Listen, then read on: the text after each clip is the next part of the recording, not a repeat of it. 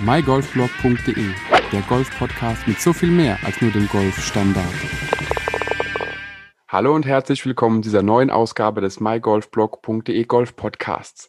Wie in der letzten Folge schon angesprochen, habe ich diese Episode mal wieder einen Interviewgast gewonnen und diesmal von einem jungen, neuen, aufstrebenden Golf-Podcast.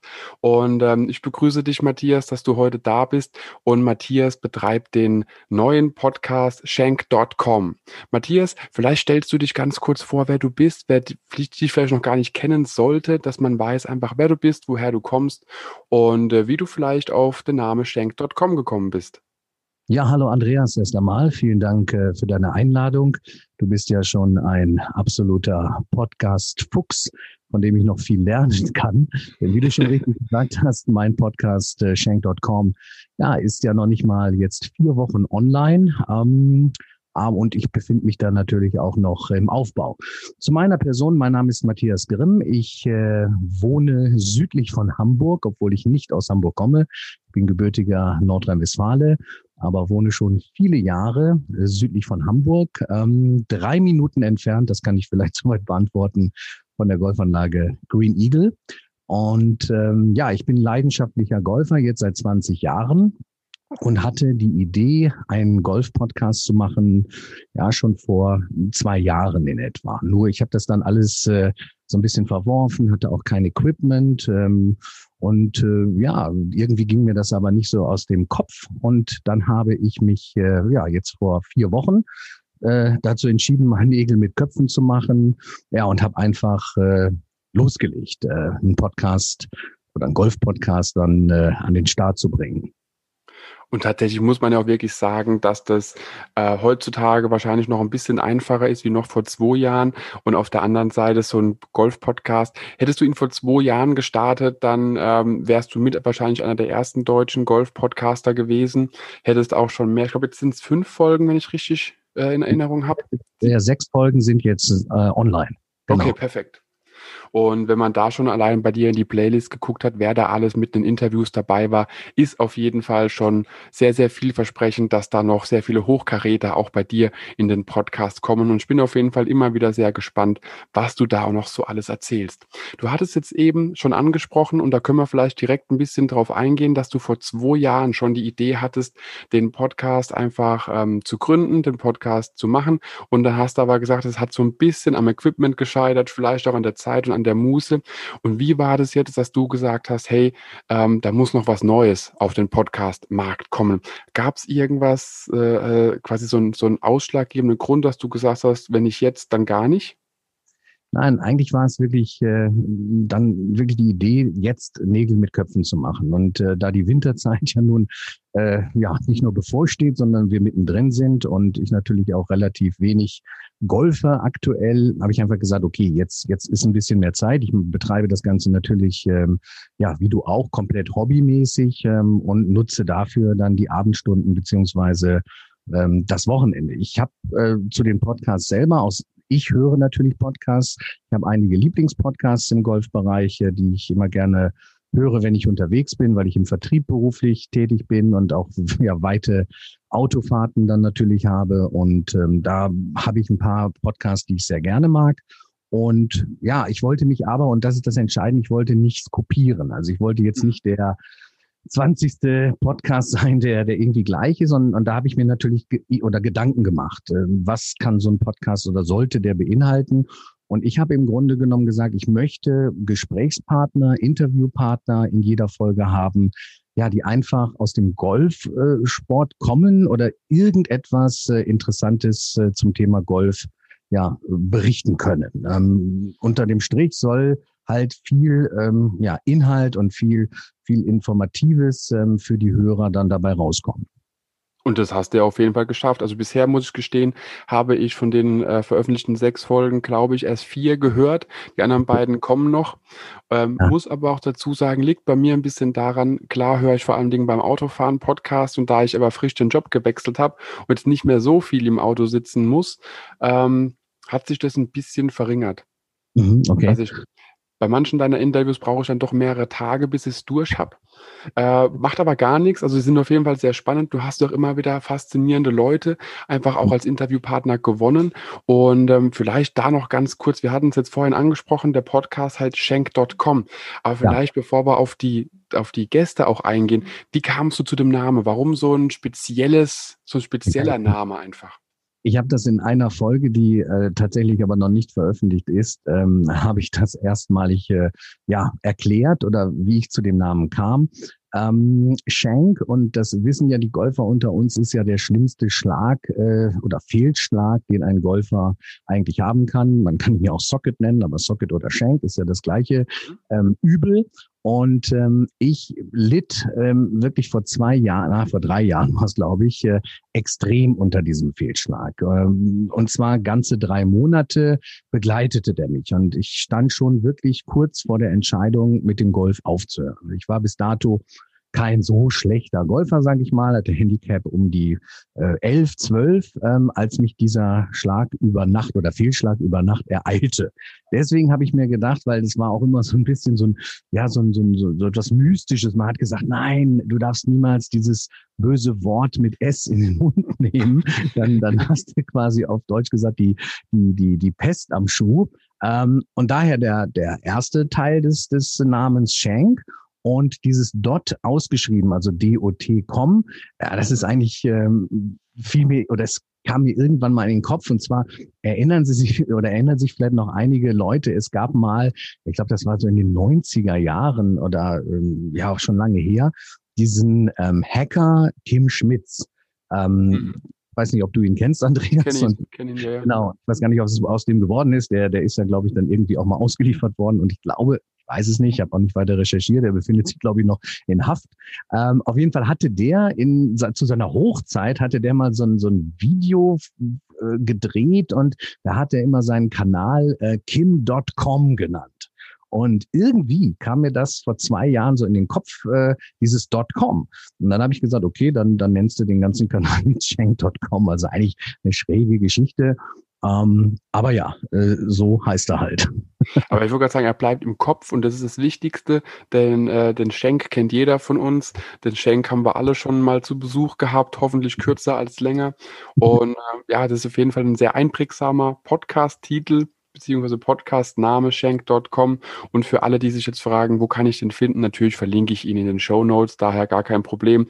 Einfach mal unter die äh, oder beziehungsweise in die Podcast-Beschreibung reinklicken. Da werde ich auf jeden Fall alle Links noch, die wir auch in dem, in dem Interview noch sagen werden, auf jeden Fall verlinken. Matthias, du hattest jetzt auch schon, äh, wie vorhin kurz angesprochen, sehr, sehr viele interessante Gäste mhm. schon äh, bei dir im Interview. Wie kommst du auf deine, deine Podcast, ja, Interviewpartner. Letzte Liste, ja. Ähm, wie gesagt, es ist, es ging dann alles ganz spontan. Ich habe mich dann, ich hatte null Ahnung äh, von, Podcast. Ich habe mir halt ein Equipment zugelegt, wo ich ein bisschen recherchiert hatte, ähm, was macht denn technisch Sinn, weil ich wollte halt schon eine halbwegs ähm, ja vernünftige Qualität, Tonqualität irgendwo haben. Dann habe ich ähm, mir dementsprechend da so ein kleines Studio aufgebaut und habe mich wirklich einfach hingesetzt mit einem Blatt Papier und habe mal überlegt, ähm, ja, wen kennst du denn? Oder äh, auch vielleicht sogar in einer näheren äh, Umgebung, aus der golferischen Umgebung. Und ähm, dann habe ich einmal, oder in der ersten Folge ist ja der Olaf, der Heidegolfer bei mhm. mir ähm, zu Gast gewesen am Telefon.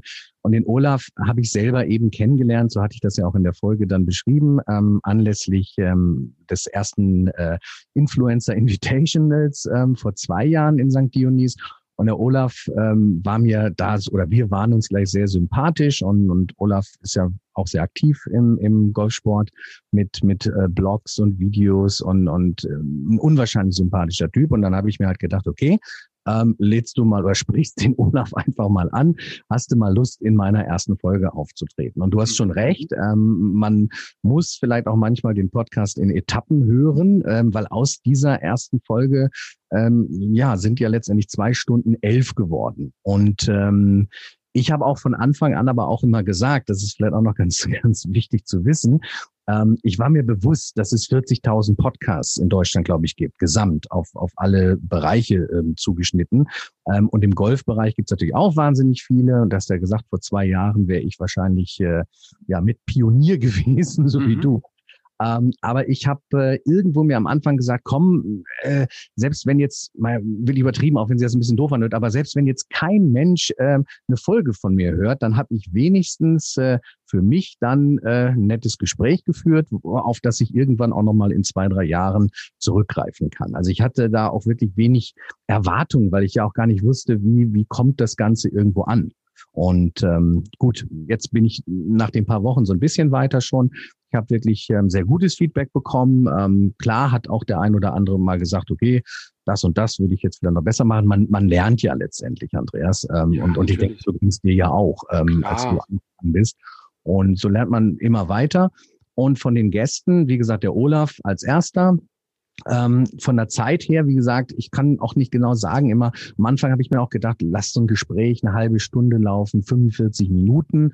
Ähm, gut, aber mir war das auch so wichtig, weil ich nichts schneide. Ich schneide wirklich nichts aus dem, aus einer Folge und ich schieße, das ist schon so ein bisschen so ein Synonym geworden, ich schieße da auch wirklich aus der Hüfte. Also ich mache mir mhm. natürlich genau wie du auch ähm, vorab ähm, ein paar Informationen zum Gast. Wir besprechen so einen, so einen groben Leitfaden, in welche Richtung wir da gehen oder was wir besprechen wollen.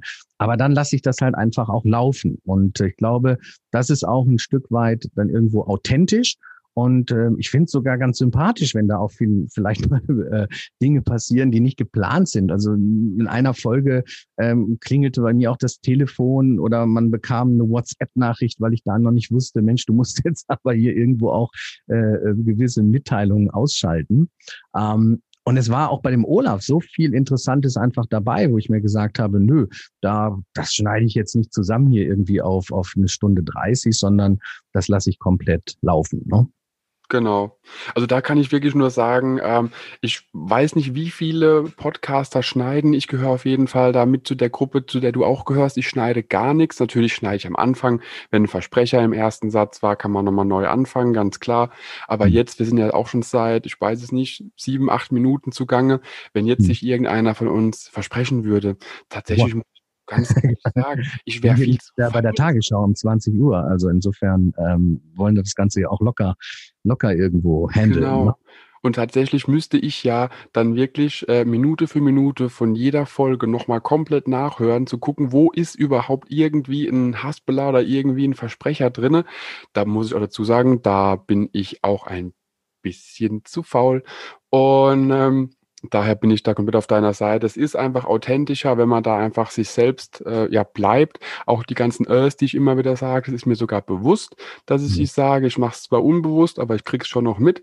Und mhm. auf der einen Seite denke ich mir aber, hey, bevor ich da jetzt wirklich anfange, großartig irgendwas rumzumachen, ist es doch so viel einfacher, viel natürlicher und irgendwo auch hoffentlich hörbarer, wie wenn da jetzt irgendwie immer seltsame Tonschnitte drin wären. Ich denke auch. Und ich habe, Entschuldigung. Bitte, bitte. Das ist genau der Punkt, was ich jetzt gerade gemacht habe, ist natürlich ein Fehler. Ich habe dich unterbrochen, aber auch das äh, ähm, habe ich, da hat mir auch jemand gesagt, hey, du bist manchmal äh, zu zu emotional oder zu impulsiv und lass den anderen noch ausreden. Das ist okay. Also ich sag mal, diese Kritik nehme ich an, da arbeite ich natürlich auch dran, genauso wie wenn ich meine Podcasts, ich höre mir die ja, bevor ich die veröffentliche, ähm, höre ich mir die natürlich auch nochmal ein bis zweimal an und dann sage ich auch irgendwo, okay, jetzt habe ich vielleicht das Wort quasi oder äh, Mensch äh, häufig verwandt. Ähm, ähm, aber mhm. es ist halt so. Und äh, man, man kann da, ich möchte es auch halt einfach nicht zu, zu steif machen, das Ganze. Und da teile ich die gleiche Meinung wie du auch. Ja, genau. Und das ist ja auch wiederum das, was es wiederum ausmacht. Und du hast ja gesagt, äh, die haben Leute schon gesagt, dass du andere gerne unterbrichst oder unterbrochen hast in den letzten Episoden. Aber auf der einen Seite, wenn man wirklich jetzt gerade in dem Moment was sagen muss, weil es da jetzt genau passt. Und so ist es doch im echten Leben auch. Und das will man ja hier auch ein bisschen abbilden, ein normales Gespräch zwischen zwei halbwegs normalen Leuten. Okay. Und einfach irgendwo ein gemeinsames Hobby teilen und das eben auch noch ein bisschen auf einen anderen Kanal bringen wollen. Und so sehe ich das auch. Also einfach raus damit. Wenn was raus muss, dann muss es raus. Ganz einfach. Genau, und ich hatte mir natürlich, man darf sich auch nicht zu viel Gedanken, glaube ich, darüber machen. Dann wird das Ganze wirklich sehr, sehr hölzern. Klar, habe ich auch darüber nachgedacht, was machst du, wenn du jetzt vielleicht einen, einen Gesprächspartner einfach hast, ähm, ja, der, der nicht so gesprächig ist, wo du wirklich sagst, okay, du stellst ihm jetzt eine Frage und dann kommt ein Satz und, und dann war's das. Und ich finde aber, das ist das Spannende auch an der ganzen Geschichte, weil, weil du musst natürlich auch immer wieder ein bisschen improvisieren, ein bisschen es rattert und ja, und, und das ist, finde ich, auch das Coole am, am Podcasten, wenn man das so ein bisschen uncut oder ohne, ohne Script, nenne ich das Ganze jetzt mal, mhm. macht, äh, dann geht zum Podcast wirklich in, in eine Richtung oder wir, wir gehen noch ein bisschen auf verschiedenen Seitenstraßen, äh, die aber das Gesamtprodukt dann irgendwo am Ende auch wieder auch wieder sympathisch machen. Und was ich jetzt schon gelernt habe in den, gut, ich habe sechs Folgen jetzt ähm, veröffentlicht, ich habe weitere vier Folgen noch in der Pipeline quasi. Äh, quasi. Da ist es wieder. Und ähm, ich möchte halt gerne eine Folge pro Woche veröffentlichen. Am Anfang, äh, bin ich auch ganz ehrlich, konnte ich es auch nicht so abwarten. Da hatte ich dann schon relativ, äh, ja, drei, vier Folgen äh, relativ innerhalb einer Woche produziert und dann habe ich die doch schon etwas eher veröffentlicht. Ähm, dann sagte wieder einer, uh, jetzt bist du aber sehr schnell, pass auf. Super Tipp. Ein anderer, das fand ich auch ein gutes Feedback von, von, von Hörern, die mir geschrieben haben, hey, ich habe die Folgen jetzt schon alle äh, durch, ähm, wann kommt denn die nächste? Genauso hat jemand mir geschrieben, ich hatte dann äh, vor kurzem eine Folge, die ging nur in Anführungsstrichen 50 Minuten. Und der schrieb mir dann auch, das war jetzt so schnell zu Ende, ähm, mach wieder länger. Also insofern auch äh, sehr lustige, lustige Reaktion. Aber dieses Feedback ist ja toll, dass man, dass man das kriegt. Aber ich plane eine Folge jetzt ähm, pro Woche zu veröffentlichen, produziere die dann vor Mhm. Und um noch ganz kurz auf die, die eigentlich gestellte Frage, nämlich zu den Gästen zu kommen. Also ich habe da halt immer so ein bisschen geguckt, wen kennst du? Der Stefan Türkis, den ich in Folge drei hatte, ähm, der Vollblut-Caddy, den kenne ich natürlich aus, aus meinem Club und ich kenne ihn von der Porsche European Open ähm, als sehr, sehr super Typen, sympathisch. Und dann habe ich mir einfach gedacht, okay, es, es kann ja auch mal interessant sein für die Hörer, ähm, einfach mal zu hören, wie funktioniert denn das oder wie, wie läuft das denn da hinter den Kulissen ab eines Caddies? Das sind ja höchst interessante Dinge. Den Benedikt Staben, den ich dann in der Folge 5 hatte als ersten Profi, die übrigens auch ja eine sehr, sehr gute Resonanz bekommen hat, die Folge, den kenne ich halt auch aus unserem Club und ähm, habe ihn einfach auch gefragt. Ich, ich bin da ja auch schmerzfrei. Ich äh, gehe auf die Leute zu, ich, ich frage die, spreche die Leute an, frage die direkt, möchtet ihr oder möchtest du mal auftreten? Was ist auftreten? Also möchtest du in einer eine Folge mit mir machen? Und da war das Feedback bisher ähm, sehr, sehr, sehr, sehr positiv. Und es ist halt interessant, wie die Folgen sich manchmal auch unterscheiden. Die Folge mit Benedikt Staben fand ich war auch sehr, sehr emotional. Also der Benedikt hat sich wirklich, äh, er war hier bei mir zu Hause zu Gast, ähm, also nicht jetzt am Telefon, wie, wie es normal üblich ist. Und er war auch wahnsinnig emotional insofern, dass er auch viele Tiefen durchlebt hat, privater Natur, dann natürlich auch äh, von, von der spielerischen Seite. Und ähm, ja, das war schon, schon, da waren Momente in dieser Folge, wo, wo ich mich dann auch wirklich so ein bisschen so schlucken musste, so ein bisschen zurücknehmen musste. Also sieht man, wie, äh, ja, wie, wie, wie so, wie unterschiedlich eigentlich auch Folgen sich ähm, entwickeln können oder in welche Richtung sie laufen können. Also das ist ganz klar, das ist natürlich immer, wenn man da noch gegenüber sitzt, ist natürlich auch ein bisschen ein anderes Flair da, eine andere Atmosphäre und mhm. dann redet man natürlich auch nochmal anders. Also wenn wir uns beide jetzt bei mir oder bei dir treffen würden, dann ähm, hätten wir wahrscheinlich auch schon ein anderes Getränk auf dem Tisch, außer diese Wasserflasche, die ich gerade Füße, da hätten wir die Füße dann auf dem Tisch, ne? Genau. So in die Richtung.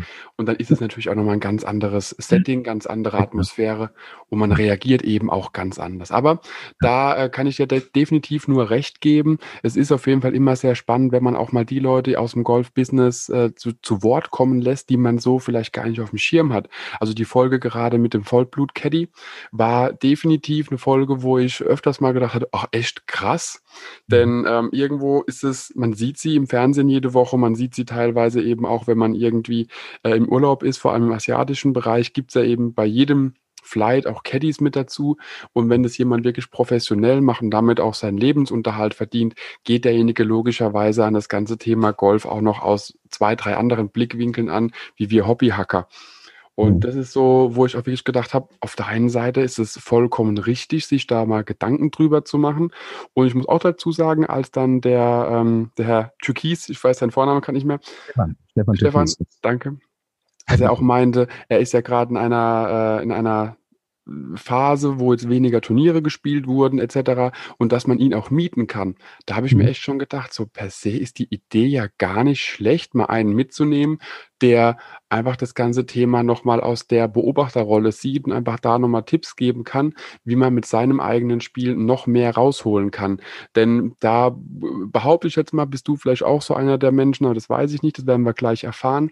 Ich bin so einer, ähm, wenn es irgendwie eine Chance gibt, aufs Grün zu kommen, lege ich dann doch selten vor. Dann äh, spiele ich eher ja, zu aggressiv. Natürlich geht es oft genug schief, ganz klar. Aber ja, dass man da vielleicht eher auf den Profi hört, beziehungsweise auf denjenigen, der es vielleicht besser weiß und das eigene Spiel, beziehungsweise doch das eigene Spiel besser einschätzen kann als man in dem Moment selbst, dass man mhm. nochmal ein bisschen zurückgehalten wird, um dort Schläge zu sparen. Denn wenn man einen Schlag verhunzt, den man ja logischerweise neun von zehn Mal verhunzt, wird er bei dem einen Mal eher seltener klappen. Und dann hat man halt drei Schläge on top anstatt nur zwei oder nur einen. Und das ja. ist, glaube ich, gar nicht so verkehrt. Nein, und das hat der Stefan ja auch nochmal so ein bisschen ausgearbeitet und wir hatten uns da auch dann später nochmal, als wir uns privat getroffen hatten oder zufällig getroffen hatten, nochmal drüber unterhalten. Er hat das ja wirklich praktiziert. Er ist dann mit einer Amateurin auch mal über den Platz gegangen, unabhängig erstmal davon, was er ja auch betont hat, dass sie sich um nichts kümmern muss, also nur mhm. um ihr eigenes Spiel. Also sie hat nichts mit der Tasche zu tun, äh, sie kann entspannt äh, über das Fairway gehen. Aber äh, klar, es, es ist eine unwahrscheinliche Hilfe und und, und wenn dann so ein Caddy äh, nochmal ja aus einer anderen Perspektive die Dinge sieht, dann ist das ja wirklich ein, ein absoluter Vorteil. Also er hat ja auch diese Behauptung dann aufgestellt, dass er gesagt hat, ja, ähm, es wäre wohl möglich, ähm, sechs Schläge oder bis zu sechs Schläge dadurch auf so eine Runde einzusparen. Und genau. Finde ich, finde ich gut. Ich hatte ihn noch nicht als Caddy, aber ich bin mit ihm mal anlässlich eines äh, Turniers, das hat er mit seinem Sohn zusammengespielt, das war äh, der Porsche Generations Cup. Ähm, da hatte ich ihn eigentlich dann auch das erste Mal kennengelernt. Und er ist ein, er ist ein Bombentyp und ähm, ja, wie gesagt, natürlich diese Situation und mit Corona und, und das ist, äh, und wir wissen ja, wir sind jetzt ganz aktuell, ich weiß nicht, wann die Folge ausgestrahlt wird, Andreas, aber oder, oder veröffentlicht wird, aber morgen steht uns ja auch wieder eine nächste Ansage bevor. Genau. Und ja, wir alle sind äh, mehr oder weniger natürlich davon betroffen. Und ähm, ja, auch, auch die Golfprofis, der Bene hatte das ja auch so rübergebracht, man, man, ja, man weiß ja auch noch gar nicht, wie, was läuft ab, wie ist ist der, der Timetable. Ich habe in der nächsten Folge, die am nächsten Dienstag veröffentlicht wird, ähm, wie gesagt, vielleicht ist sie jetzt schon draußen, wenn, wenn die Hörer. Ich wollte sagen, die ist schon draußen. Ganz kurz. Draußen, dann haben die die wahrscheinlich schon gehört. Genau, das ist die Sandy Voss, ähm, die ich zu Gast hatte. Sandy Voss ähm, aus Hamburg ist eine 22-jährige ähm, Jungproette, äh, die jetzt äh, auf die LET-Tour, also auf die Access-Tour äh, geht nächstes mhm. Jahr, ähm, um dort die die Qualifikation dann zur Ladies European Tour zu bekommen. Und auch das Gespräch mit ihr war, war genial. Und ähm, weil ich, man merkt eigentlich von der ersten Minute an, ähm, wie hoch motiviert ähm, die Sandy ist. Äh, die trainiert hart, äh, sechsmal die Woche, die, die hat ihr Ziel vor Augen. Und äh, ja, und auch da kam natürlich am Ende äh, der, des Interviews dann auch wieder die Frage, wie, wie geht's weiter ähm, jetzt im, im nächsten Jahr? Und ähm, ja, da sind manche Dinge natürlich auch immer noch so ein bisschen unsicher jetzt einfach. Und ja, ja. Das betrifft natürlich jetzt äh, nicht nur den Golfsport, das betrifft uns alle natürlich. Aber ähm, ja, man, äh, es ist halt auch mal interessant, das zu hören dann. Ne? Also ist ja auch, also man muss ja sagen, 2020 logischerweise, es gab nur ein Thema, was uns alle beschäftigt hat, das ist Corona. Und was mhm. mir immer wieder auffällt bei den, äh, was das Thema Golf und Corona auch angeht, logischerweise ist der ganze Platz irgendwie anders. Also man spielt anders, jeder geht mhm. damit anders um. Und du hast eben schon angesprochen, wir haben oder stehen kurz vor einem harten Lockdown wahrscheinlich. Die Folge, die wir jetzt gerade aufnehmen, kommt ähm, am 18.12. raus. So ist es mal geplant. Da wissen mhm. wir auf jeden Fall schon mehr. Wir nehmen es jetzt fast eine Woche vorher auf, das Wochenende davor. Und ähm, ja, die nächsten Tage werden auf jeden Fall noch spannend. Und da muss ich ganz ehrlich sagen, es ist sogar schon bei mir so weit, dass ich äh, meinen Friseurtermin vorverlegt habe, weil man nicht weiß, wie lang es nach Weihnachten oder auch über Weihnachten und Silvester eben überhaupt alles geschlossen sein wird, wenn es denn alles schließen muss. Man weiß es ja offiziell noch gar nicht. Hm. Dass ich mir aber auch sage, okay, dann muss die Haare nochmal ab, weil wenn es wieder irgendwie drei Monate äh, soweit wäre. Dann wächst die Matte dann äh, ja, geht nicht. Und das finde ich halt sehr seltsam, dass man dann da wiederum ja irgend so ein ganz komisches Gefühl halt auch hat. Also ich kenne es jetzt bei mir, wenn ich auf den Golfplatz gehe und es ist logischerweise kein Vergleich zu dem, was Profis durchmachen, aber man ist doch ein bisschen distanzierter, als man das vorher war. Auch die Corona-Regeln mit der äh, mit dem äh, Flaggenstock im Loch drin lassen. Der bei uns darf der die Bunker nicht gehakt werden. Logischerweise der Handschlag vor nach dem äh, Golfspiel fällt aus. Und es ist alles so ein bisschen irgendwie seltsam. Und jetzt vor dem harten womöglich harten Lockdown ist es noch mal extremer. Und da kann ich mir es nur vorstellen, auch bei der ähm, bei der, was Sandy Voss, hast du gesagt, heißt sie? Sandy Voss heißt sie, ja. Genau, dass sie natürlich dann, wie alle anderen Profis auch, vor allem jetzt in Deutschland auch, gar nicht wirklich wissen, was überhaupt Sache ist. Und wenn man nicht mal weiß, ob man nächste Woche noch arbeiten darf, und das ist ja Arbeit für die Profis, äh, mhm. ist es schon irgendwie dann doch sehr beklemmend, dann drüber nachzudenken, was wäre, wenn wir unseren Lebensunterhalt damit verdienen müssen. Auf der einen Seite würde ich meinen Lebensunterhalt gerne mit Gold verdienen, auf der anderen Seite ist es auch fragwürdig, wer zur Hölle äh, mich sponsern würde, damit ich meinen Lebensunterhalt damit bestreiten könnte. Auch Denn gerne, aber dann wäre der Kühlschrank leer. Äh, genau, und das Dach wäre dann doch eher aus Pappe und die ja. Wände wahrscheinlich auch. Und ob ich dann wirklich noch einen Golfberg mit Schlägern hätte, wenn es soweit wäre, ist dann auch noch eine ganz andere Frage fand nur Andreas und wo du das jetzt gerade ansprichst, ich hatte heute, ich habe heute auch, ich trainiere sehr viel und war auch heute auf der Anlage und ich hatte so ein, so ein Déjà-vu-Erlebnis, ähm, ähm, weil irgendwie war auch die Stimmung jetzt unabhängig, natürlich, ich habe nicht äh, gespielt auf dem Platz, ähm, hast du natürlich absolut recht, äh, man, man verhält sich sowieso die ganzen Monate schon anders als, äh, ja, als vor Corona, logisch, mhm. aber ähm, oder ich habe mich noch mal erinnert, wie das in diesem Frühjahr dann war, weil dieser Lockdown kam ja doch dann im, im März sehr, sehr schnell.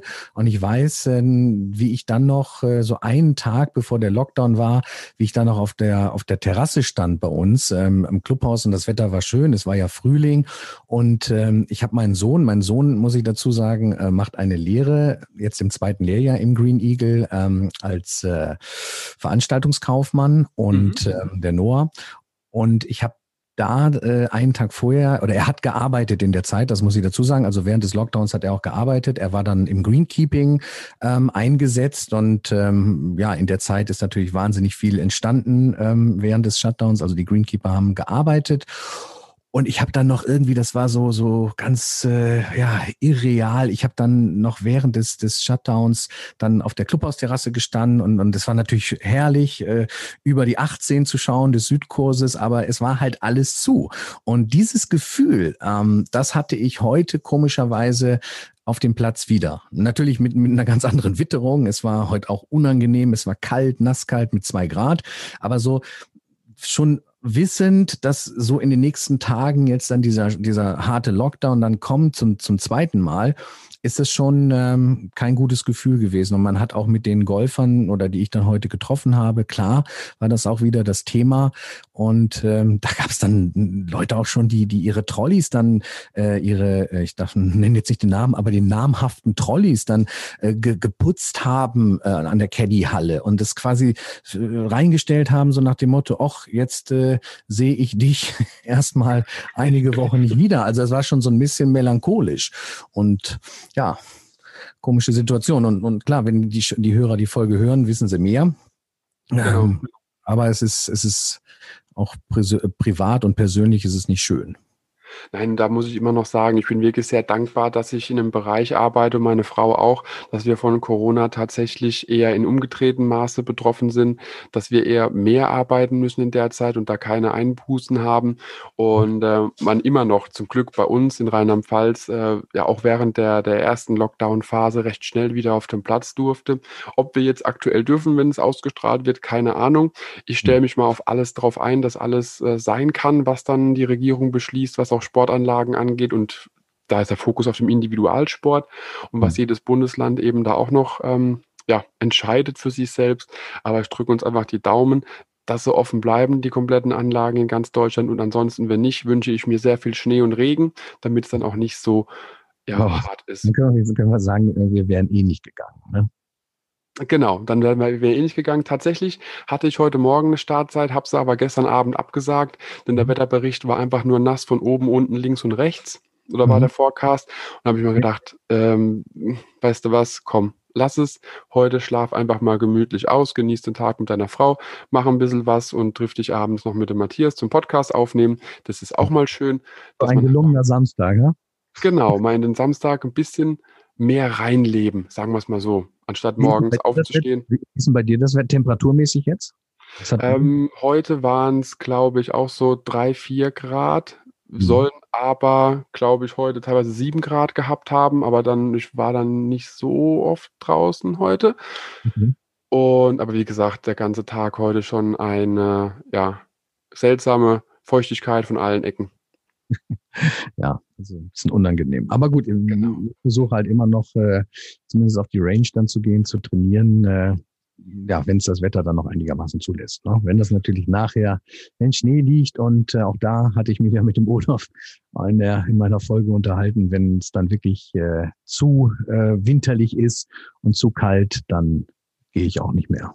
Genau, nee, und da muss man einfach auch wissen, ab wann geht's, ab wann geht's nicht mehr und was einfach so die, die Begleitumstände sind. Und für alle, die sich fragen, was man im Winter denn machen soll, wenn alles zu ist, wenn der Lockdown da ist, Schnee liegt oder der Hagel von oben runter äh, ja, hagelt, dann kann ich natürlich nur die Podcasts äh, von mir und natürlich auch von Matthias empfehlen.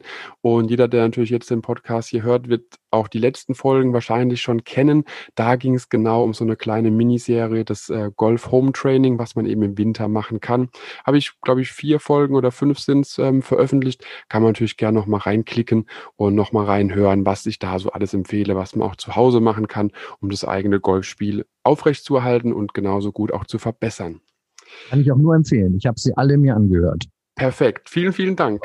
Ähm, jetzt hätte ich aber gerne noch eine Frage an dich. Du hast jetzt schon häufiger darüber gesprochen, dass du ja Mitglied in Green Eagles bist, auch häufig dort bist, trainierst, aber du machst ja auch noch viel mehr dort, haben wir schon in unserem Vorgespräch rausgefunden.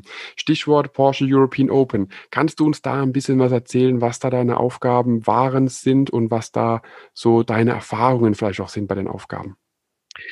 Ja, ähm, auch das hatte ich ja schon mal in einer Folge erwähnt. Ich hatte die Ehre, drei Jahre lang, also die Porsche European Open sind ja jetzt seit 2017, nachdem sie ja vorher in Bad Griesbach waren, davor natürlich in England, aber äh, vorher waren sie in Bad Griesbach, was Deutschland angeht, äh, seit 2017 dann nach Winsen gekommen, Winsen halt südlich von Hamburg.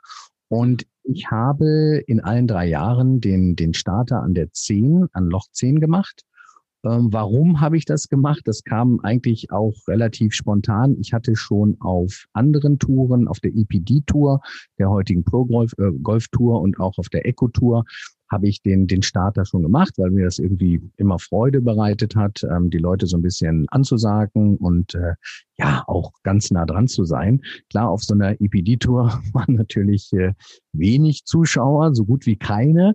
Das war bei der, bei der Porsche European Open natürlich anders und äh, von dem Moment an, wo wir auch erfahren hatten, dass natürlich ähm, so ein hochkarätiges Tour, äh, also European Tour Turnier zu uns kam, waren wir natürlich alle Feuer und Flamme im Jahr 2017 und ja, ich war natürlich dementsprechend auch ein, bisschen aufgeregt, denn das ist natürlich noch mal ein bisschen was anderes, wenn man wenn man dort ähm, den Starter macht, denn es ist ja nicht nur damit getan, die die Gruppen dann äh, pünktlich und zeitgerecht auf die Reise zu schicken, sondern ähm, ja, man ist ähm, per Funk auch äh, komplett mit der European Tour verbunden, hat äh, ja sämtliche Funkkontakte, muss die Zeiten, wie gesagt, einhalten, was eine ganz wichtige Geschichte ist. Und gerade in dem ersten Jahr 2017, das war ja von extremen Wettereskapaden ähm, ja begleitet. Es hat ja geschüttet ohne Ende und, und oft hatten wir auch Spielunterbrechungen, teilweise auch mehrstündige. Und ich erinnere mich da auch noch so an eine Situation, ähm, da hatte ich gerade, ich kann die Uhrzeit jetzt gar nicht mehr sagen, aber ich hatte gerade eine Gruppe dann losgeschickt und äh, die nächste Gruppe hinter mir, ähm, die, die waren dann auch schon, ähm, ja, die standen eigentlich schon an Loch 10 Und dann blitzte das am Himmel und donnerte und ähm, ich war natürlich auch irgendwie jetzt so ein bisschen unsicher, was, was machst du denn jetzt? Äh, auch mhm. ich hörte im Funk, es war auch alles überschlug sich. Äh, äh, keiner wusste genau, ja, was macht man jetzt? Und äh, dann natürlich, logisch, gab es dann den, den Abbruch. Und ja, das ist natürlich auch eine gefährliche Situation auf dem auf dem Golfplatz, denn äh, die die Zuschauer waren natürlich komplett noch da. Ich habe dann über das Mikrofon äh, denen dann mitgeteilt, bitte sofort äh, so schnell wie möglich äh, ja Schutz suchen beziehungsweise auch auf die Park, also in die, auf, in die Autos dann halt. Und das mhm. war äh, so eine sehr sehr hektische Situation. Hab aber auch da äh, in so einer zweistündigen ähm, Pause wirklich äh, super Gespräch gehabt. Ich habe den Caddy damals kennengelernt von äh, Pat Perez, den, den Michael Hartford und also ein super Typ. Ähm, ja, und dann erfährt man natürlich auch schon so einige Background-Geschichten, sage ich jetzt mal. Und, und ähm, natürlich, dieser Job selber ist insofern näher kommst du nicht dran. Du schüttelst äh, jedem Spieler die, die Hand, äh, allen 156 Spielern. Und ähm, ja, das, das ist halt. heutzutage gar nicht mehr vorstellen. Nein, heute wird nur noch, und ich habe, es läuft ja auch heute die, die DP World Championship ähm, und ähm, ich habe sie heute Morgen nochmal ähm, kurz geguckt, auch wegen Martin Keimer, der ja auch äh, gut im Turnier liegt. Äh, und da hatte ich jetzt mal darauf geachtet, ähm, wenn die Spieler starteten, also der, der Starter trägt natürlich auch, auch jetzt äh, die Maske, zumindest bei der Begrüßung. Und es wird dieser Fistpump, äh, der, der fand dann da statt. Natürlich kein, kein Handschlag und nix. Also logisch Corona-mäßig ähm, absolute Einschränkung. Und ich denke auch, dass so ein Starter und alle Beteiligten werden natürlich auch regelmäßig dann auf Corona getestet, klar. Nur ähm, ja, man kommt A nicht, nicht näher dran. Also das, das war für mich wirklich Wahnsinn und, und auch alles äh, so aus dieser Nähe zu sehen und zu beobachten, auch halt die Caddies und, und wie die Caddies untereinander so miteinander umgehen, die kennen sich natürlich halt auch alle. Und mhm. so diese Unterschiede bei den Spielern, wie die sich vorbereiten, also einige sind wirklich absolut im, im Fokus und äh, das, das siehst du oder merkst du dann sofort. Andere hingegen sind wahnsinnig kommunikativ. Also man hält dann, und ich habe dann mit denen auch so ein Pläuschen gehalten oder die mit mir dementsprechend und das ist äh, schon eine ganz tolle Geschichte. Und ich stelle mir es auch wirklich sehr spannend vor, aber wenn ich mir überlege, was ich allein durch die, den Podcast mit den äh, Leuten, die ich interviewt habe, schon so, äh, ja, so, so Side, Side-Info quasi rausbekommen habe, äh, was man so alles erleben kann, ist ja dann, wenn man direkt in der Tour beziehungsweise auch mit den Leuten zu tun hat, ja nochmal ein ganz anderer Blickwinkel, ganz anderes Wissen und nicht nur das eine hat erzählt, der dort war, sondern eher so, ich habe erlebt das, ist immer nochmal, ja, nochmal, nochmal weit näher am ganzen Geschehen. Ich hab, muss dazu sagen, ich habe es einmal äh, nur live erlebt, in, in ähm, ja, ein großes Golfturnier, die, die Dunhill Championship in Schottland damals, als ich dort studiert hatte, habe ich ja. mir einen Tag lang angeguckt auf ähm, Glen Eagles. Mhm. Den, dem Golfplatz und es ist schon irgendwie sehr, sehr krass, was da auch alles abgeht. Also es ist ja die komplette Infrastruktur, man hat da dieses äh, Spectator-Tent, nenne ich es jetzt mal, wo einfach alle Leute auch noch ihr Merchandise kaufen können, essen, trinken. Es ist ja quasi in normalen Zeiten ja, kann man da ja komplett die drei Tage theoretisch verbringen, ohne überhaupt heimgehen zu müssen, weil einfach so viel geboten wird. Ich denke mal, mhm. so wird da auch gewesen sein bei euch, oder? Dass da wirklich sehr viele auch, ich will nicht sagen Jahrmarktatmosphäre, aber man hat einfach sehr viel zu tun, sehr viel zu sehen, sehr viel zu erleben und es ist eben auch noch Golf.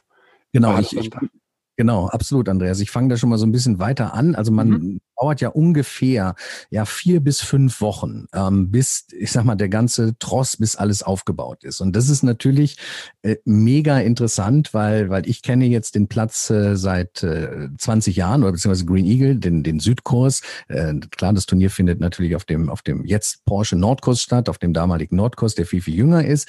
Aber ich habe natürlich diese ganze Entwicklung in den 20 Jahren erlebt, ähm, wie der Porsche Nordkurs entstand ähm, und natürlich ist es mein Heimatplatz oder beide Plätze sind meine Heimatplätze. Und wenn du dann weißt, okay, ähm, die, die European Tour kommt, also ich weiß noch genau, wie, als diese Entscheidung äh, bekannt gegeben wurde, wie aufgeregt wir alle waren. Mein Sohn, wie gesagt, leidenschaftlicher Golfer und, und wir waren wirklich völlig hibbelig und haben gedacht, ach du liebe Güte, und das gibt's doch gar nicht. Und dann geht das ja für, schon vorher los. Ähm, man guckt dann, hey, und fragt, wisst ihr schon, was äh, mit dem Spielerfeld ist? Und, und man, ich habe jeden Tag reingeschaut. Ich habe auf, mhm. auf der Seite European Tour, um in diese Entry List zu gucken, wer ist denn dabei, wer ist denn dabei. Und das wird ja doch dann relativ, es verändert sich natürlich auch, das dynamisch, aber wird dann halt auch äh, ja äh, relativ äh, spät dann auch äh, bekannt gegeben halt. Ne? Du siehst nur die einzelnen Kategorien und wer halt eigentlich gemeldet ist. Und dann liest du plötzlich diese, diese Namen und, und meine, ich bin, wie gesagt, seit 20 Jahren dabei und ein, ein leidenschaftlicher Golfer und, und ja, verfolge natürlich auch die ganzen Jahre schon, schon die European Tour, die PGA Tour. Und wenn du dann hörst, da kommt ein Patrick Reed, da kommt ein Paul Casey, da ist ein Xander Schaufelder dabei. Also alles Spieler, die du ähm, nur ja aus dem Fernsehen kennst, dann bist du natürlich äh, sowas von ähm, gehypt. Und um, um aber nochmal auf dieses, ähm, auf diesen ganzen Circus, hätte ich fast gesagt, auf diesen Tross zu sprechen mhm. zu kommen, mhm. siehst mhm. dann wirklich jeden Tag eben auch die, die Entwicklung. Dann wird plötzlich der, ja, dieser riesen, der Hospitality-Bereich aufgebaut mit den einzelnen äh, Logen, die Tribüne, ähm, dann Porsche als Hauptsponsor hat natürlich dann diese, diese riesen, riesen Area aufgebaut, wo selbst ja nicht ähm, Golfer oder noch nicht Golfer auch herzlich eingeladen waren. Das ist ja auch frei gewesen, dieser Zugang. Und wir haben auch viele Freunde und Bekannte natürlich angesprochen, hat gesagt, Mensch, fahrt euch, fahrt hin und, und guckt euch das mal live an, Golf. Und selbst wenn ihr Golf nicht gucken wollt, dann habt ihr genug Autos, die ihr euch angucken könnt. Tolle Autos, schnelle Autos, teure Autos. Ähm, aber das ist schon Wahnsinn. Und wie sich dieses dann so komplettiert von Tag zu Tag und dann kommt dann irgendwann die, die, die Woche ähm, und dann ist man so nervös und äh, dann weiß man, jetzt kommt der Montag, ja, jetzt reisen die ersten äh, Profis an. Und ich hatte dadurch natürlich den Vorteil, da ich Starter war, hatte ich dann auch den Access, äh, dass ich, dass ich ja überall hinkam. Und für mich ist eigentlich der, der spannendste Ort und der interessanteste Ort ist halt die Driving Range. Und äh, da muss ich ein bisschen zurückgehen. Mein erstes Turnier, was ich live gesehen habe, das war damals die Deutsche Bank Players Championship. Ähm, auf Gut Kaden fand die ja damals statt. Und das war für mich so, ähm, ähm, als ich relativ frisch noch im, im Golfsport war, das war so die, die, der erste Kontakt äh, in einem Turnier. Und da muss ich eine Geschichte erzählen, die, da kriege ich heute noch Gänsehaut, äh, wenn ich die erzähle. Ich bin da an dem Donnerstag, ich hatte also Karten gekauft natürlich damals für den Donnerstag und bin morgens um sieben Uhr war Einlass und ich hatte noch einen Kumpel dabei und wir sind dann um Punkt sieben Uhr rein und dann komme ich auf die Anlage Gut Kaden und dann komme ich am, am äh, Practice Green vorbei, was natürlich, was ich schon cool immer fand, so weiß eingezäunt ist und wer stand da in voller Pracht? Ein Tiger Woods. Und ähm, das war für mich so ein Moment, wo ich gedacht habe, oh, jetzt drehst du hier ab. Und äh, Steve Williams damals noch sein Caddy und ich war so nah dran und, und ja, da kriege ich jetzt so eine Gänsehaut. Und das natürlich dann später eben oder 20 Jahre später oder 18 Jahre später dann auf dem eigenen Platz zu erleben, ist unbeschreiblich. Denn ähm, ja, A, natürlich die ganzen Spieler dann ja live zu sehen, aber auch äh, das Spielgeschehen selber, denn man kennt ja nun den Platz. Jetzt spielen die Jungs natürlich äh, in der Regel von von Weiß, von den Champions-Abschlägen und der Kurs ist ja wirklich extrem lang und und äh, auch auch schwierig. Ähm, von manchen Löchern, okay, da wurde ein bisschen variiert, da hat man dann doch mal von von Gelb eigentlich abgeschlagen, um die Bahn ein bisschen zu verkürzen, wie auch immer. Es waren Mischungen, aber du siehst dann und später vielleicht dann noch im Fernsehen. Ich habe auch jeden Tag natürlich aufgezeichnet, um das äh, mir noch mal an. Abends haben wir es uns meistens noch mal direkt angeguckt angeguckt im Anschluss, wenn wir wieder zu Hause waren. Äh, aber dann siehst du mal, wo die Jungs da eigentlich äh, oder wie lang die den Ball schlagen und was die da machen. Also das ist was, was ganz Besonderes. Du merkst schon, ich höre gar nicht mehr auf zu reden, aber das ist, äh, das ist wirklich so meine, ja, das ist so ein absolutes Highlight. Und natürlich dieses Jahr ausgefallen. Ähm, erst hat man noch irgendwie gehofft, Mensch, kann es doch irgendwie stattfinden, aber dann war ja doch bekannt, nein, ähm, geht nicht, klar. Äh, da ist man natürlich dann traurig. Und umso mehr hat es mich dann natürlich gefreut, dass da vor zwei Wochen jetzt äh, ja in der Presse dann auch bekannt äh, gegeben wurde, dass die Porsche European Open nächstes Jahr 2021 vom 3. bis 6. Juni stattfindet. Also der Termin ist auch etwas verlegt worden. Wir haben ja ganz am Anfang äh, fand es ja im Juli statt. Dann aufgrund der Witterung ist man ja ähm, auf den September gegangen und dann jetzt eben auf den Juni. Ne? So springt es einfach ein bisschen hin und her. Aber ich glaube, dieses, es gibt eine Frage, die ich mich schon immer frage. Vielleicht mhm. kannst du sie mir ganz kurz beantworten. Warum findet eine Porsche European Open in Norddeutschland und nicht in Süddeutschland statt? Ja gut, ihr habt ja die BMW Open, ne? International Open in München, ne? Ja, aber wir, also ist ja quasi noch ein Stück von uns entfernt, München. Aber mhm. allein die Stuttgarter Ecke hat ja auch genug Golfplätze. Man könnte natürlich auch mit einem Herrn Hopp reden, ob er sein St. Leon Roth öffnen würde für ah, eine ja, Firma namens Porsche. Die Deutsche Bank hat ja damals auch, ähm, dann, da war ich übrigens auch mal als Gast dann, die hat ja auch in St. Leon Roth, da war ich einmal auf dem Platz, ähm, auch schon stattgefunden. Ne? Gut, warum, wieso, weshalb, das, das weiß ich nicht. Ich freue mich natürlich. Klar, gibt es immer welche, die fragen, warum ist es jetzt nicht äh, äh, bei mir? Ähm, ich glaube, äh, der Platz als solches, und damit will ich jetzt gar nicht äh, gegen andere Plätze, also andere Plätze sind bestimmt genauso toll, aber da ist halt auch sehr viel äh, passiert, ähm, auch vom, vom Kurs halt selber, vom, vom Porsche Kurs und die Ausrichtung war seitens der Betreiber auch schon von Anfang an immer auch hier ähm, quasi auf den Platz äh, nach Winsen oder nach Hamburg quasi äh, äh hochkarätige Turniere dann zu holen. Und von der Infrastruktur äh, passen die Dinge ja auch. Ich weiß, jetzt ist geplant natürlich auch nochmal ein Hotel zu bauen hier bei uns direkt auf der Anlage. War heute nochmal ein Bericht übrigens in der Zeitung. Da laufen im Moment die Genehmigungsverfahren, weil momentan werden ja schon die, die Spieler dann ähm, in Hamburg, in Hotels in Hamburg oder Lüneburg oder in der näheren Umgebung dann untergebracht und müssen natürlich dann auch teilweise mit, das heißt teilweise müssen mit, mit Shuttles ähm, kommen. Ähm, Car Service dann halt. Aber gut, da wird bestimmt der ein oder andere sagen, wieso jetzt unbedingt unbedingt in, in Hamburg. Ähm, ich freue mich natürlich. Ja, ganz klar, das definitiv.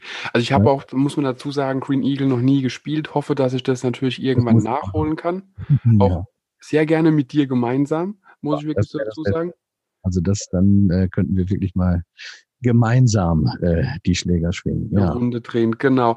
Nee, mhm. weil man hört ja wirklich nur Gutes. Und das ist ja schön, dass auch Deutschland, kommt mir so ein bisschen vor in den letzten Jahren, auch da ein bisschen noch mehr rausholt aus den Plätzen, die da sind, dass auch ähm, ja, da einfach ein bisschen mehr Aufmerksamkeit erregt wird. Weil ich finde immer noch, Deutschland hat sehr, sehr, sehr viele auch verdammt gute Plätze zu bieten, mhm. aber hm. irgendwie sind die im internationalen Umfeld nie präsent oder seltenst präsent. Deswegen finde ich es auch schön, dass überhaupt äh, Profiturniere wieder in Deutschland stattfinden. War ja auch eine Zeit lang, glaube ich, gar keine Hochkaräter-Turniere in Deutschland da und dass hm. das dann auch wiederum so ein bisschen mehr in den Fokus gerückt wird. Denn äh, ja, Deutschland, muss man immer daran denken, ist eine Golfnation, auch wenn es viele Deutsche nicht glauben dass es so ist. Ja, und ich versuche natürlich auch, und das ist wieder so ein bisschen dann auch die Überleitung zum, zum Podcast, äh, zu deinem, zu meinem ja auch.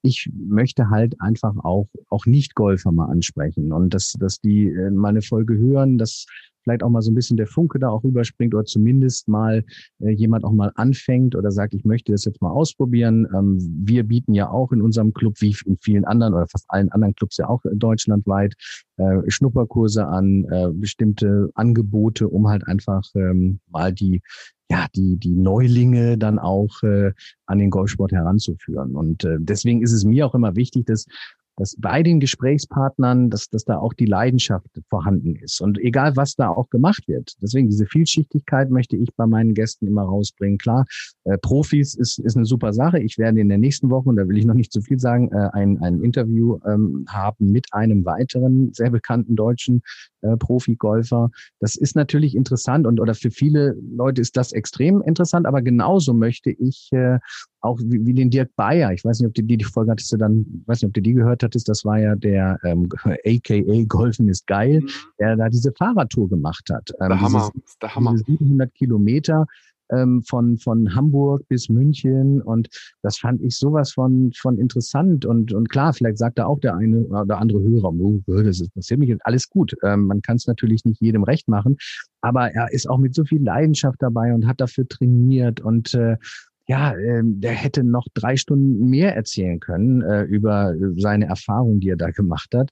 Und deswegen finde ich so, so, so eine Mischung immer, immer toll. Und ich kann mir auch mal ein Gespräch, auch wenn ich das noch nicht jetzt bei mir ähm, konkretisiert habe, aber auch mal mit einem Greenkeeper vorstellen. Das muss auch kein Head Greenkeeper sein, sondern halt ein guter, was heißt ein guter, also ein Greenkeeper, der das genau. mit Leidenschaft macht. Denn da ähm, habe ich auch so viel Dinge ähm, ja schon selber erfahren, aber nur weil ich immer so gefragt habe, weil, weil mich Dinge interessierten, wo ich gesagt habe, ja, wie mäht ihr denn jetzt hier und was habt ihr denn hier für unterschiedliche Grassorten? Also solche Sachen könnten vielleicht auch für die Hörer ähm, mal interessant sein. Ähm, da etwa wie, wie bei einem Caddy über seine Tätigkeit zu erfahren, einfach mal bei einem Greenkeeper über, über seinen Ablauf, seinen Tagesablauf zu erfahren oder was, was macht er eigentlich da oder wie, daher auch jetzt zur Branche nochmal kommen, wenn ein Profiturnier dann veranstaltet wird, wie wird denn dann eigentlich so ein, oder wo ist der Unterschied dann in der Pflege zum, zum normalen Betrieb? Oder wann fängt man da an, was macht man besonders, äh, um es halt, um das Spiel auch ein bisschen zu, ähm, vielleicht nochmal zu, zu erschweren den Profis, finde ich persönlich ähm, höchst interessant. Definitiv. Also ich finde immer noch, es ist immer sehr, sehr spannend, auch die Leute hinter den Kulissen ein bisschen ja, zu sehen, weil klar, logischerweise, wenn man auf ein Turnier geht, äh, auf so ein großes Turnier auch geht, die großen Namen kennt man, die eben den Platz nutzen, aber die, die den Platz pflegen, herstellen und überhaupt zu dem Zustand führen, dass die Leute überhaupt kommen, dass überhaupt solche Turniere auch ausgetragen werden. Tatsächlich, die sieht man so gut wie nie. Aber das ist wie im Restaurantbetrieb auch. Man sieht den, den Chef, man sieht vielleicht noch den, äh, den ja, Küchenchef so in der Art, den äh, Chefkoch oder irgendwas. Aber die, die tatsächlich hinten das Gemüse, das Fleisch und alles schnippeln, brutzeln und braten und für die für, die, für das gute Essen auch einfach sorgen. Ganz ehrlich, ich sehe selten einen Koch, wenn ich essen gehe oder wenn wir essen gehen.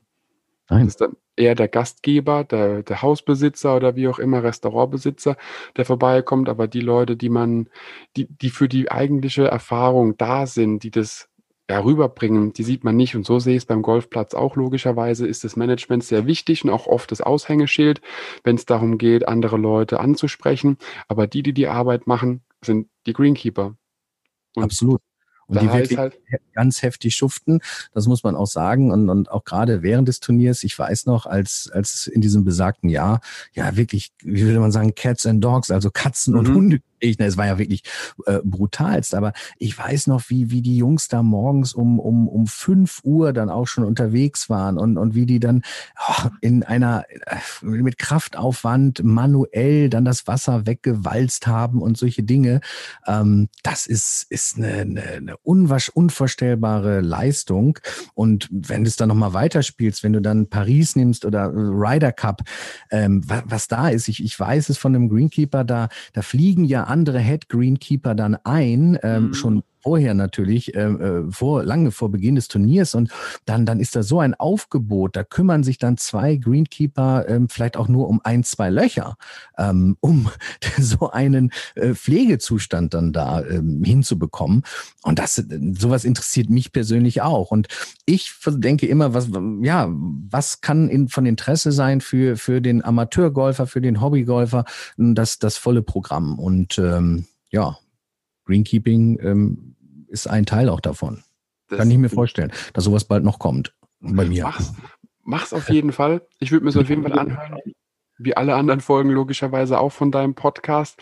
Ähm, ich hatte gerade noch irgendwas im Kopf, was ich jetzt leider Gottes wieder vergessen habe. Vielleicht kommt es in den nächsten Worten, wenn ich sie ausspreche, wieder.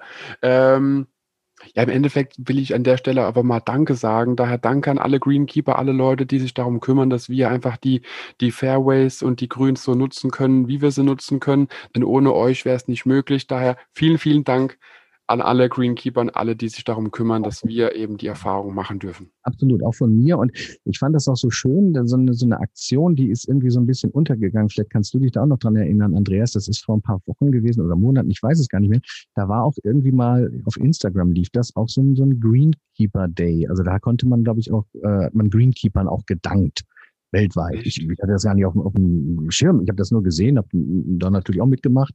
Ähm, ja, das zeigt halt einfach, äh, ja, ohne die Jungs wäre wär da nichts möglich. Ähm, und äh, das vielleicht beim nächsten Mal auch, wenn man spielt wieder, wenn das Wetter schön ist und man muss dann vielleicht mal warten oder oder auch mir ist das schon mal natürlich auch, auch rausgerutscht. Dass ich sage, oh Mensch, jetzt fährt da gerade der Greenkeeper, sieht er mich denn nicht, ähm, ne, bevor ich abschlagen kann? Nein, dass wir da so ein bisschen äh, ja einfach äh, ruhiger mit umgehen und einfach wissen, ohne die Jungs geht gar nichts. Richtig. Ohne die Jungs und Mädels. Ich habe zwar tatsächlich. Die dürfen auch. Ne? Oh, die dürfen wir nicht. Genau. Greenkeeperinnen, ganz wichtig auch. Richtig. Ja. Nee, und das ist wirklich so, so eine Sache, das fällt mir immer wieder auf. Das ist bei Golfplätzen ganz klar, man beschwert sich oft über den Greenkeeper. Äh, wenn er vor einem herfährt, da braucht man sich nur an die eigene Nase zu fassen, wie das ist, wenn man montags morgens irgendwo abschlagen kann. Und dann hat man 15 Löcher vor sich, immer den Greenkeeper, der das Grün mäht. Auf der anderen Seite, hey, es ist ein normaler Arbeitstag, der geht auch nur seiner Arbeit nach und sorgt dafür, dass wir eben das machen können, was wir in unserer Freizeit eben auch machen möchten. Und das ist einfach eine gute Zeit auf dem Platz zu haben. Jetzt will ich noch ganz kurz eine Sache auf jeden Fall ansprechen. Wir hatten es vom, ähm, vom ähm, ja, Golfen ist geil. Mhm.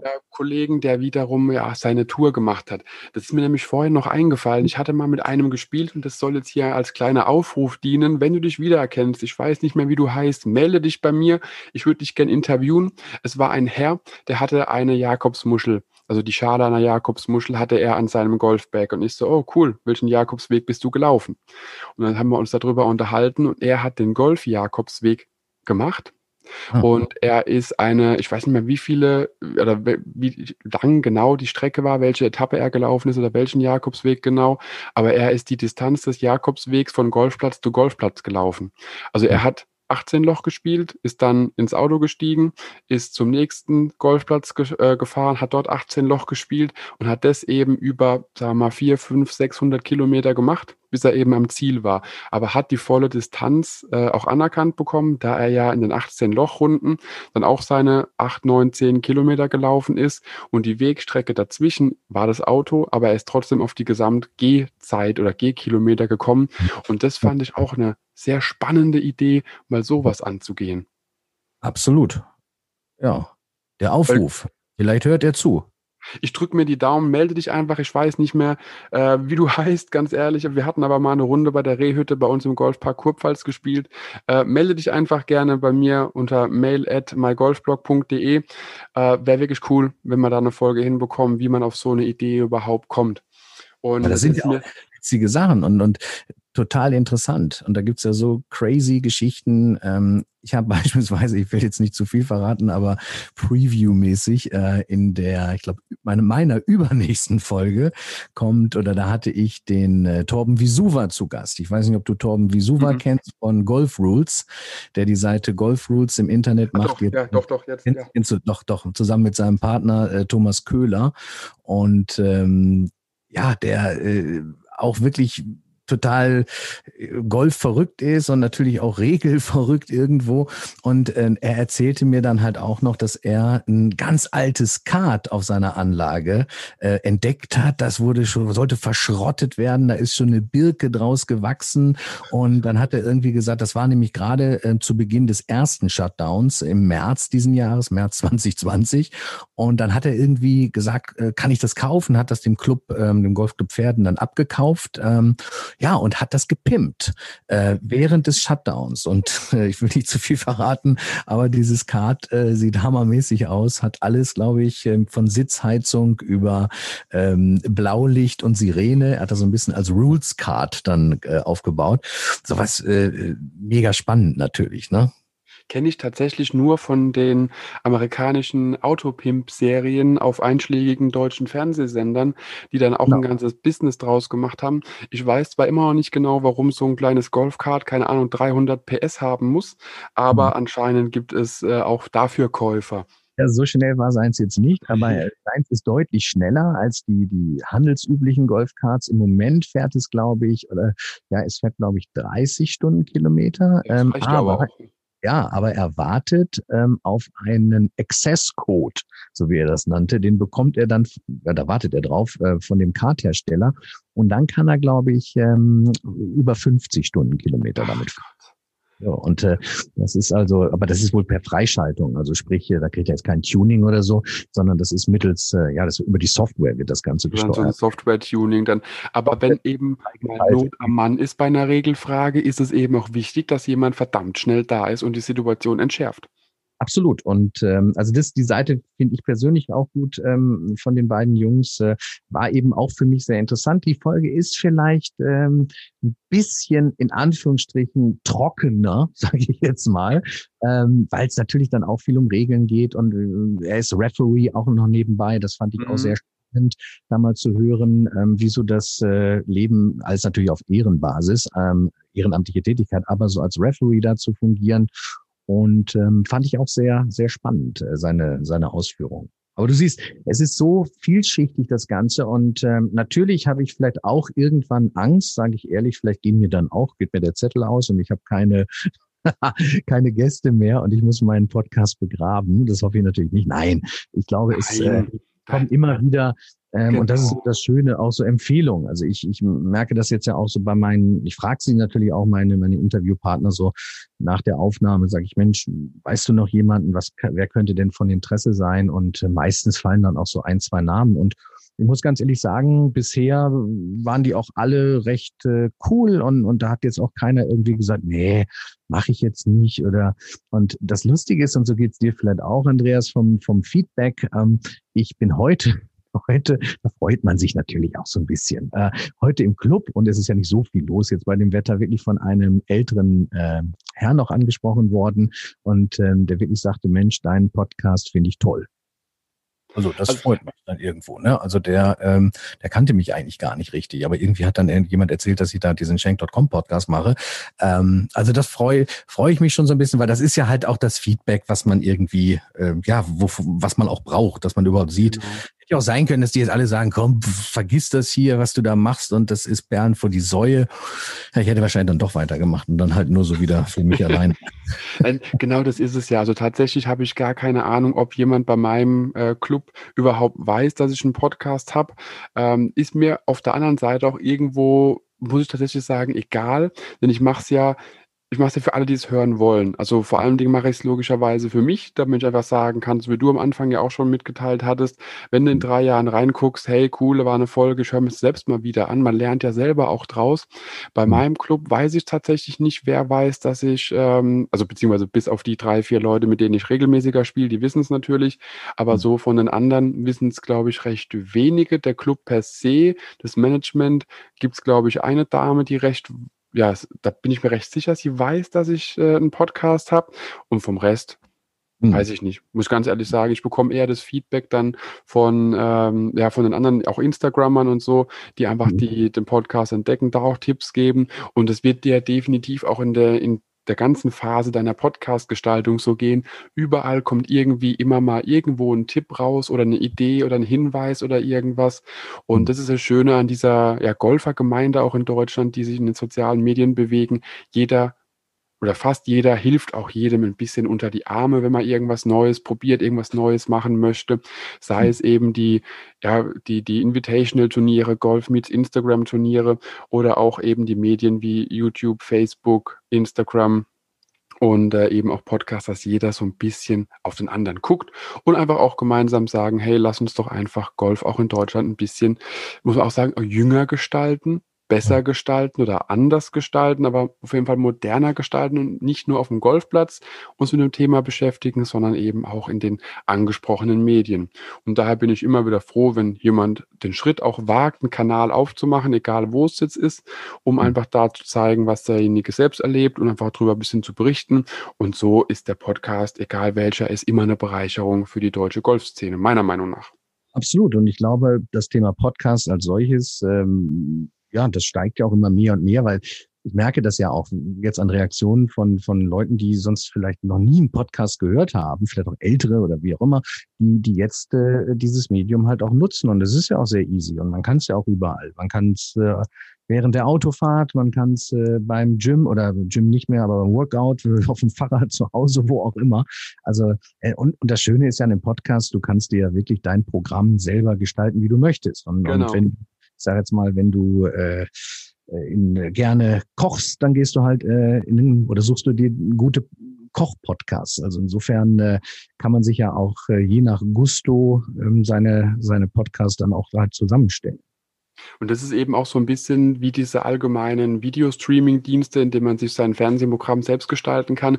So sehe ich es eben auch. Ich kann logischerweise Radio hören. Tatsächlich muss ich dazu sagen, der Radiosender, der äh, ja quasi in Spuckweite ist, hat aber in dem Falle in die Richtung, in die ich für die Arbeit fahre, äh, nicht die Reichweite um 20 Kilometer abzudecken. In die andere Richtung geht's hunderte Kilometer. Warum da hinten dann raus ein bisschen problematischer wird, weiß ich nicht.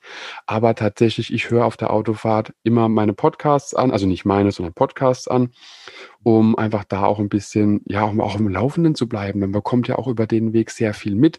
Das hat auch mit deinem Podcast, äh, logischerweise hat man sehr viele Informationen, die man mitbekommt. Man bekommt einfach auch von deinem Sohn, das hast du auch im Interview gehabt, den Noah, bekommt man ja auch einiges mit.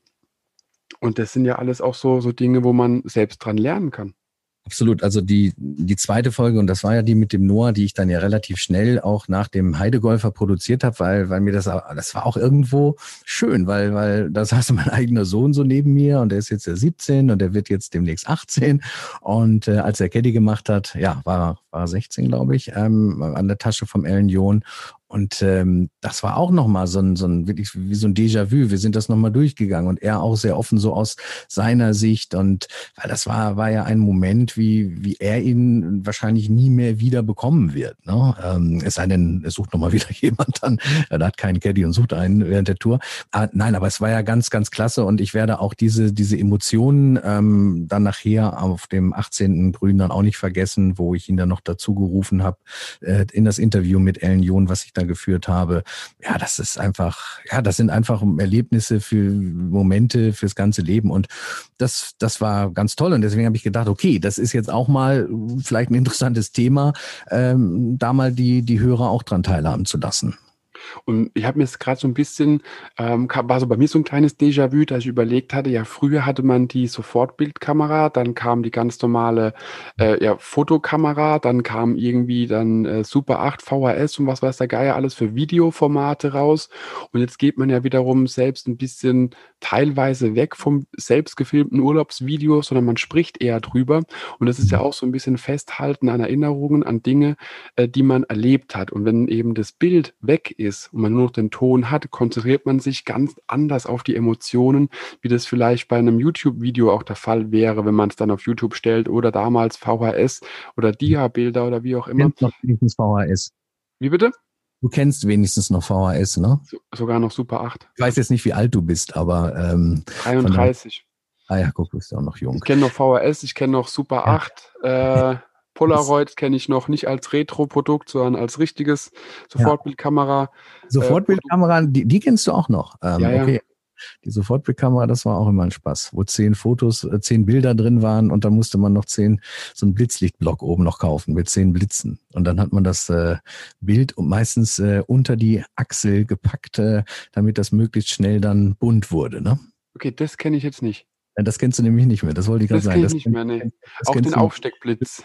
Das kennst du äh, nicht, genau. Das waren nämlich die ursprünglichen, damals in den 80er Jahren, ähm, die ich ja schon erlebt habe, ähm, die ursprünglichen äh, Polaroid-Kameras. Ähm, und da hattest du wirklich dann eine Kassette mit den zehn Bildern. Ähm, ich glaube, die hat in D-Mark damals 20 Mark gekostet und der Blitz hat nochmal 10 Mark gekostet. Und dann hattest du wirklich zehn Bilder. Und äh, ich glaube, dass das Beste an der ganzen Geschichte war wirklich dieser Entwicklungsprozess. Also du hast auf den Auslöser gedrückt, es hat geblitzt, dann kam mhm. das Bild raus.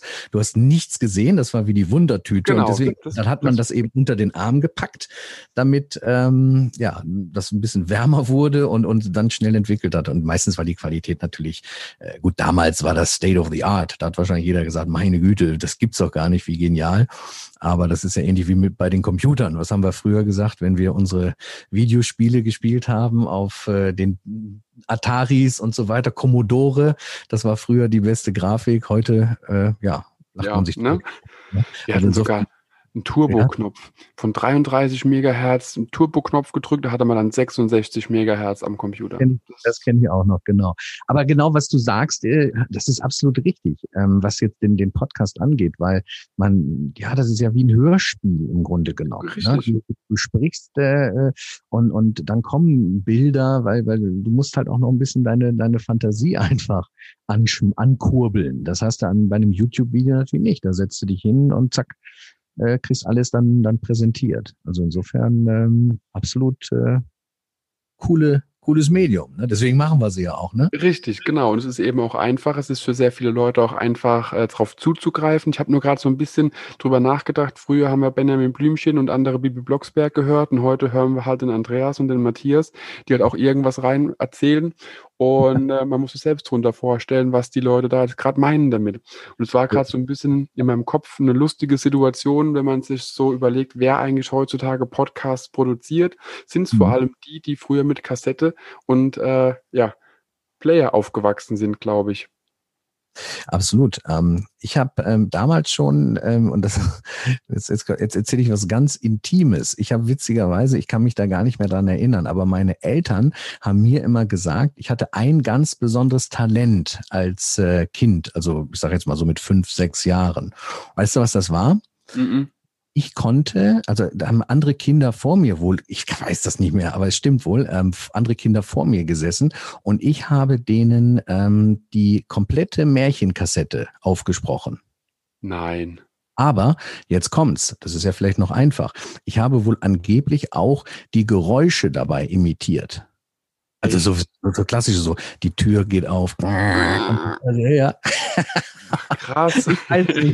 das habe ich mir mein ganz, oder mal, ja, fast mein Leben lang immer anhören müssen. Also das äh, habe ich wohl ganz, ganz früher gemacht. Dann wird es aber Zeit, dass diese Kassetten beziehungsweise irgendwo noch Tonaufnahmen davon aufgetrieben werden. Ja, das war ja live immer. Das war ja immer eine Live-Performance. Das heißt, äh, ich hatte die Kassetten gehört vorher, die Märchenkassetten, die habe ich natürlich klar gehört als Kind. Und ähm, dann hatte ich, was weiß ich, drei, vier Kinder zu Besuch und habe dann das quasi aufgesprochen, also denen vorgesprochen. Du hättest da draußen Business machen können, ne? Du hättest das locker aufsprechen können auf deinen Kassettenrekorder, hättest die Kassetten wiederum für, keine Ahnung, äh, 20 Pfennige oder so verkaufen können. Hätte ich das damals so gewusst, aber. Du wärst ja, heute, ach Gott. Wäre ich, äh, genau, hätte ich ein paar hundert Mark gehabt, ja. Genau. Ja, du, aber egal, das äh, zählt ja dann nur der Einsatz. Nein, stimmt. Hab aber das aber Schöne, Erfolge ja. vielleicht jetzt, jetzt, äh, klar. Jetzt, jetzt kommt das durch den Podcast dann wieder. Und das sind immer wieder so Dinge, die, die halt auch während einer Aufnahme erst wiederum so ein bisschen aufploppen. Aber auf mhm. jeden Fall danke, dass du diese Geschichte auf jeden Fall mit uns geteilt hast. Denn ähm, ich bin mir jetzt nicht sicher, ob du das dauerhaft präsent hattest, sowas. Also mir geht es oft so, wenn ich dann mich mit Leuten darüber unterhalte, eben gerade in dem Medium, wo wenig Ablenkung dabei ist, dass man sich doch eher darauf konzentriert, auch mehr darauf konzentriert und dann auch alte Erinnerungen wieder aufploppen oder auch einfach neue Verbindungen sich ergeben, mhm. wie man Dinge sehen kann und wie man Dinge auch äh, vielleicht auch sehen sollte. Und das ist halt immer wieder spannend an dem Medium-Podcast. Also das ist wirklich eine, eine Hymne, die wir heute auf den Podcast machen, aber absolut, äh, absolut richtig. Ja, ja. Ich glaube, das wächst dann auch noch mehr. Die Podcasts. Ja, aber du musst sie natürlich klar, in diesem, das ist ja ein wirklicher Dschungel. So muss man sich das natürlich auch vorstellen. Und, und auch im Golfbereich garantiert auch. Ich meine, klar, ich, ich kenne auch diverse und ich höre die ja auch und ich finde die auch alle gut. Also ich würde niemals sagen, ich finde jetzt einen schlecht oder wie auch immer. Ähm, jeder hat seinen Teil oder leistet seinen Beitrag. Aber klar, es ist nicht leicht, weil du kannst ja nicht den ganzen Tag Podcasts hören, ne? Nee, ach Gott, das ist mir auch, muss ich dazu sagen, ganz ehrlich, äh, wenn ich den ganzen Tag Podcast hören würde, wüsste ich nicht, was ich, äh, wie, wie gesagt, wie ich mein, mir eine Miete bezahle und Essen auf den Tisch kriege. Aber es wäre mir auch immer zu viel, weil das ist ja auch sehr viel Informationen, die über das Medium einfach transferiert werden. Und äh, man braucht einfach auch mal was, wo man abschalten kann. Und das kann ich halt auch sehr gut, indem ich mal nichts höre, nichts sehe, vielleicht auch mal lese. Vielleicht für die jungen Zuschauer unter euch, es gibt noch so gedruckte Dinger, ähm, nennt sich Bücher. Ganz cool. Kann man sogar Tiere mit kaputt schlagen, in der Wand hochkrabbeln. Hast du schon mal, ähm, weißt du, wie deine, deine Hörerschaft so ist? Nee, ne? Welche, welche Altersklasse? Nee, weißt du gar nicht, ne? Nee, also. tatsächlich nee. Äh, große Statistiken oder mehr Statistiken kosten bei mir extra Geld und das stecke ich lieber in andere Dinge wie in Zahlenreihen hm. und äh, daher kann ich es gar nicht genau sagen. Also von dem Feedback, was ich bekomme, ist es bunt gemixt. Mhm. Es ist bunt gemixt von, sagen wir mal, 20 bis 55 ist mhm. alles dabei. Auch drunter und drüber logischerweise, aber so würde ich sagen, so die Mittelklasse am Alter. Nee, ist aber ja auch mal interessant und gerade, ähm, weil wir ja den Golfsport auch, auch die Jungen ranführen wollen an den Golfsport und das gelingt ja auch vielfach. Ich sehe es bei uns jedenfalls im Club und ich denke mal auch in anderen Clubs ist es so. Nö, es war auch nur gerade so ein Gedanke, der mir da durch den Kopf ging. Weil ich habe diese Funktion bei mir schon, ja, auch kostenlos äh, drin, haben wir, glaube ich, schon mal drüber gesprochen. Mhm. Und ich glaube, meine, die Hauptgruppe mit der, mit der höchsten prozentualen Verteilung ist aktuell 44 bis 59. Also sind gar nicht die ganz Jungen jetzt bei mir. Ja. Ähm, ja. Also, das ist auch nur eine Momentaufnahme. Kann man ja auch noch nicht sagen nach drei Wochen wahrscheinlich. Nee, also es wird sich ja auch noch dann ein bisschen ergeben und es ist ja, muss man auch immer dazu sagen. Wenig klar. Frauen, Entschuldigung, äh, dass ich unterbreche. Wenig Frauen. Also hier auch der Appell nochmal, ähm, Andreas, du hast bestimmt auch viele weibliche Hörer, dass auch mal noch mehr weibliche Hörer zu mir kommen. Ich habe nur sieben Prozent. Das hatte ich jetzt gesehen, zufälligerweise. Sieben Prozent nur Frauen, ne? wenig. Aber vielleicht ändert sich das jetzt, wenn, wenn die Sandy Foster nächste Woche kommt. Dann habe ich ja auch endlich mal eine, eine Dame ähm, am Mikrofon.